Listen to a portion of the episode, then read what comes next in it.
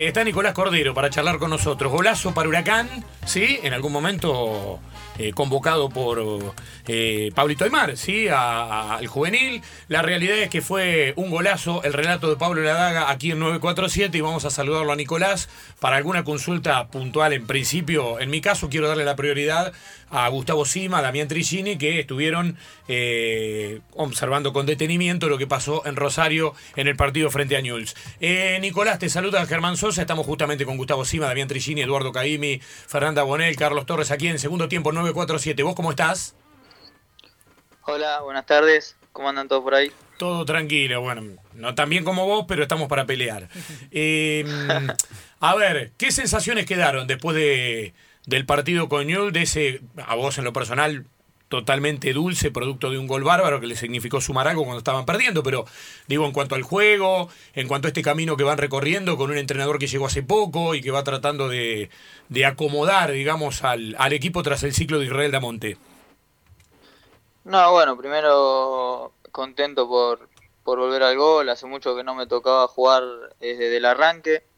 Eh, tuve una lesión bastante larga, así que bueno, contento de, de volver a la titularidad y, y poder pagar con gol. Está muy bien. Y con, respecto con respecto al otro, de a poco vamos a, ir tomando las ideas que quiere el entrenador nuevo. Eh, todavía tenemos muy pocos entrenamientos con él, pero de a poco se va a ir viendo la mano que, le quiere dar al equipo. Se veía, se veía en el tramo final del partido que el empate de Huracán podía ser, eh, lo estaban buscando, incluso hay un cabezazo, si mal no recuerdo, de Meroya, eh, que se va muy, pero muy cerca, un ratito antes del gol tuyo. Eh, sí, sí, tuvimos algunas situaciones eh, luego, al final, para terminar ganando el partido, una jugada que eh, creo que cabecea Moya, después le queda el flaco, la taja al arquero, después Claudio sacó que no, no sé si puede llegar, creo que se tiró con el pie, yo la vi medio de lejos. Sí. pero creo que, que tuvimos bueno, tuvimos mucho la pelota, capaz por momentos no podíamos encontrar el pase ese para encontrar líneas más adelantadas, pero creo que dentro de todo hicimos un buen partido. Está muy bien. Eh, Gustavo Sima te va a saludar. Eh, ayer en la TV pública relató ese partido con Damián Tricini que lo comentó. Gustavo. Un gran saludo para Nico Cordero, un buen programa. Eh, fue ver a, a, Huracán en la cancha, el equipo de Kudelka sin Kudelka pero ya con los fundamentos de, un juego diferente, eh, con la presencia de Cordero, que primero falló, creo que fuiste vos, eh, Nico, te dio la pelota medio en el hombro, ¿no? Primero, y después intentaron lo mismo en el córner y salió bárbaro, porque te despegaste de esa montonera Rapalini a puro silbatazo, no sé cómo no quedan sordos. Ustedes remarcaba que tenían que distanciarse, eh, pero en definitiva salió esa, esa jugada de estrategia, ¿no? Sí, sí, primero me queda a mí que, que la agarro, me quedé bastante afuera del arco. Eh, y la agarro y bueno, se pasa bastante afuera del arco. Eh, pero la idea de, lo que era el, centro estaba y bueno, por suerte después eh, lo pudimos concretar. Y terminaron jugando realmente muy bien, me, parece que, estuvieron más cerca del triunfo que Newells. Eh, con el ingreso de Toranzo, el equipo tuvo hasta brillo en el desenlace, pero bueno, este, ¿cómo evalúan ustedes el empate, teniendo en cuenta que, este torneo quizás no, no, no se corren riesgos, pero en definitiva siempre hay una exposición para con los hinchas, ¿no? No, obvio. Nosotros fuimos a Rosario a buscar los tres puntos. Nos fuimos con ese sabor amargo de, no poder llevárnoslo. Creo que hicimos un poco más que Newell's. Eh, para poder llevarnos los tres puntos. Eh, pero bueno, rescatamos las cosas buenas que, hicimos en el partido y para seguir mejorando. Dami, ¿estás por ahí? Sí, me sumo, me sumo a la charla. Nos tocó estar ayer en Rosario con, Gustavo, que además fue transmisión de nuestra radio. Y la verdad es que en algún punto el análisis que hace Nico, que jugó y hizo un muy buen partido, en esta oportunidad que le, dieron nuevamente de ser centro atacante. La fecha pasada había jugado Garro allí, ahora está volviendo Chávez a poco. Y claro, cuando Cordero juega, a mí siempre me parece que hace lo posible por eh, eh, eh, convencer a los técnicos que lo vayan poniendo, ¿no? Producto de las inferiores del club. Nico, sí, tuvieron más la pelota que, que Newell's, tal vez en la suma de jugadas de gol se pueda incluir mayor cantidad o calidad de jugadas de Huracán. y esto me parece que hoy fue producto de algo planteado por Kudelka con conocimiento bastante grande del plantel de Newell's y tal vez de lo que viene eh, haciendo Burgos en los dos partidos anteriores, ¿no? Eh, línea de cinco, equipo que te espera, que te cede la, pelota y que ustedes sabían que le iban a tener la pelota, como si fueran locales. Eh, sí, sabíamos que los partidos anteriores que, había dirigido Burgos en Newell's, lo habíamos visto, sabíamos a lo que jugaban, creo que era más la mano de, de Burgos que, le está dando este Newell's que la que le podía dar eh, Kudelka, eh, pero ya habíamos visto cómo jugaba Newell's, eh, que, nos iba a esperar y nos iba a tratar de salir de contra. Y ustedes iban perdiendo, bueno, obviamente por esa triple situación insólita que no pudieron anotar, y el gol recién llega en el final de todos, en el final de todas las partes. Eh, cuando digo, vos decís, hicimos algo más por ganar. Sin embargo, se podrían haber ido con las manos vacías y eso sí que duele más porque ustedes están en un proceso donde el triunfo es muy necesario y, tal vez el mérito futbolístico que hicieron ayer no lo habían hecho en partidos anteriores. Digo, al fin y al cabo el empate no está tan mal para nadie, ¿no? Por, por cómo se dio el partido. No, no, no, no está tan mal. Eh, por eso, como dije antes, eh, nos llevamos las cosas buenas que hicimos durante el partido. Obviamente que, que hay un montón de cosas que mejorar eh, pero eso nos va a ir dando de a poco los entrenamientos que, tengamos con este nuevo cuerpo técnico. Eh, creo que sí, bueno, como decís vos, lo podríamos haber perdido en alguna situación de, contra, creo que, que, tuvo una, si mal no recuerdo, una Cristaldo, eh, que se va mano a mano, que ataja bien Mesa, que ahí creo que se ponían 3 a 1, ¿no? Sí, sí. pero bueno, eh, después eh, nosotros siempre lo fuimos a buscar, eh, llegamos al empate y después tuvimos alguna que otra jugada y más estábamos más en campo propio de, de Newell's y no, no paramos de atacarlo. Creo que, que teníamos que arriesgar un poquito ahí para, para tratar de llevarnos los tres puntos, pero no lo pudimos conseguir. Nico, escucha esta pregunta con atención. ¿Había un silbato que los perturbaba cuando atacaban? Porque o sucedió en el gol. Yo me frené pensando que era Rapalini que invalidaba el gol de Núñez y no, este, no pasaba absolutamente nada. ¿De dónde venía ese silbato? Yo también me quedé, me quedé y grité el gol después. Eh, primero pensé que, venía de la platea y después me mostraron que, fue Burgos el que, el que chiflaba. Impresionante. Lo hizo en dos ataques anteriores. En una que encaró, creo que Silva por afuera, y en un centro desde la izquierda. Y nosotros en la platea mirábamos y no había nadie. Y sabíamos que venía de ese lugar, ¿no? De la zona de las cabinas donde estábamos nosotros, que es donde había el poco público que estaba presente. Mirá vos, fue el Mono Burgos haciendo un chiflido que dicen que hizo alguna vez contra Neymar en un Atlético Madrid-Barcelona. No, la verdad es un personaje bárbaro. La verdad que no, lo escuché nunca eso, pero bueno. Menos mal que Núñez es sordo o alguien le dijo seguila igual y después que lo anulen, ¿no? Porque si, si el paraguas se frenaba, no había empate. Nada, bueno, estaba muy concentrado, gracias a Dios estaba, concentrado en la jugada. Muy bilardo todo, ¿no? ¿Eh? El silbato. Em, una cuestión, eh, Nico, estamos charlando con Nico Cordero, el delantero de Huracán.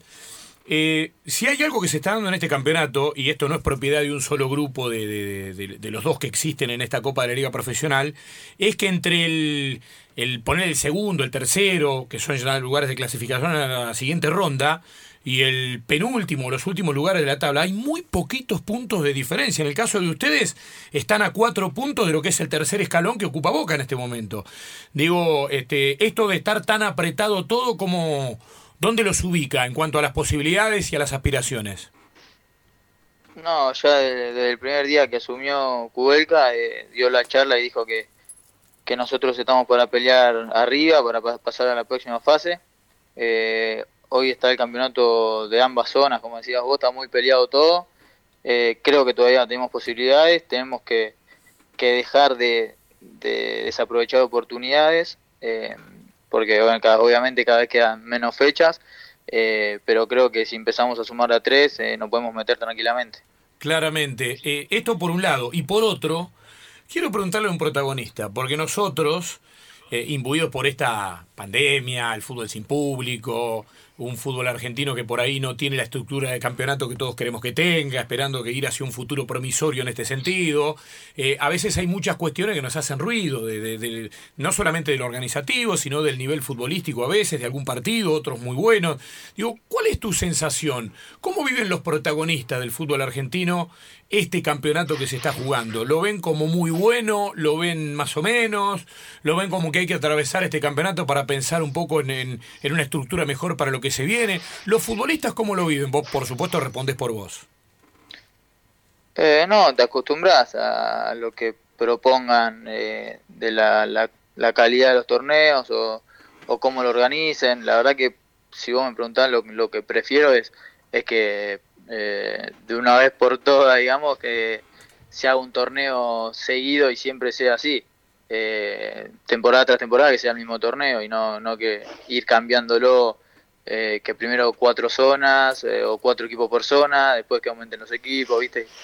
Es como medio confuso, pero bueno, te terminas acostumbrando. Está claro. ¿Y cómo juega el tema? Porque viste que estamos todo el tiempo evaluando como se anularon los descensos, pero ahora los promedios juegan a futuro, si se quiere. ¿Cómo juega esto? Juega, primero, juega en la cabeza de los futbolistas el tema del promedio. Eh, Huracán después asomó un poquito la cabeza, pero en ese sentido también ha, tenido algunos campeonatos donde se ha complicado. Eh, ¿Esto juega también en cada partido o en realidad el hecho de que hoy no haya descensos y que los promedios siguen corriendo, pero son a futuro, no generan una inquietud significativa, digamos, en ese aspecto?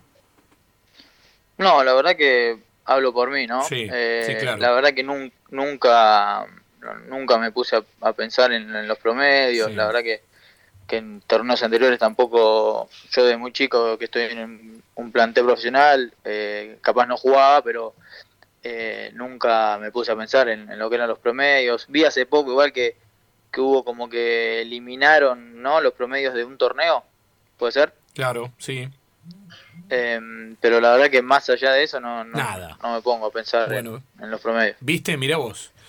Es un testimonio, ¿eh? Siempre estamos hablando, no falta competitividad.